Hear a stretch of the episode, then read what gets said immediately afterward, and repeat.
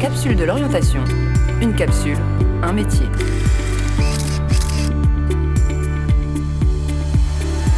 Art et culture. Je m'appelle Thibaut Blancheteau, j'ai 37 ans et je suis chef monteur et je travaille principalement à Paris et dans la banlieue parisienne comme Boulogne ou ici les Moulineaux. Quand j'étais petit, je ne savais même pas que ce métier existait et du coup je pense que comme beaucoup d'enfants, on a tous des rêves. Peut-être être cosmonaute ou même policier, gendarme, etc.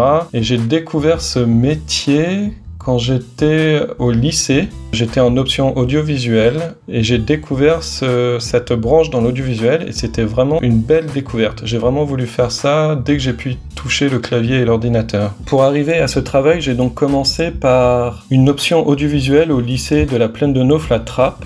Et ensuite, euh, je suis parti à Lille faire un BTS audiovisuel en option montage. Ce que j'aime beaucoup dans ce métier, c'est la rencontre. Je pense que dans ce domaine, on a la chance de rencontrer énormément de gens, que ce soit des producteurs, des journalistes, des caméramans, etc.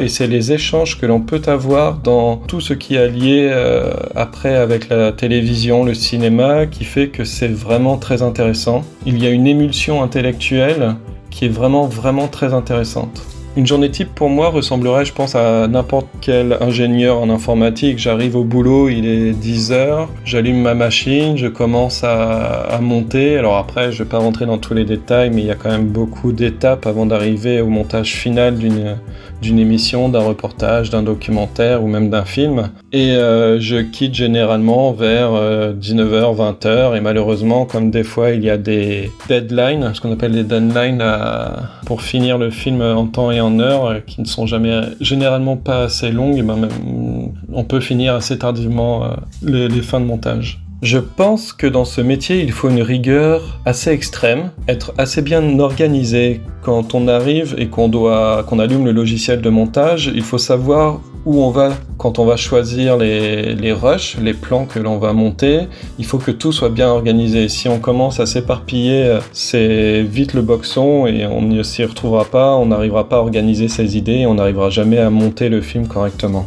Il faut être patient aussi, réfléchi, savoir où on va et savoir comment raconter une histoire.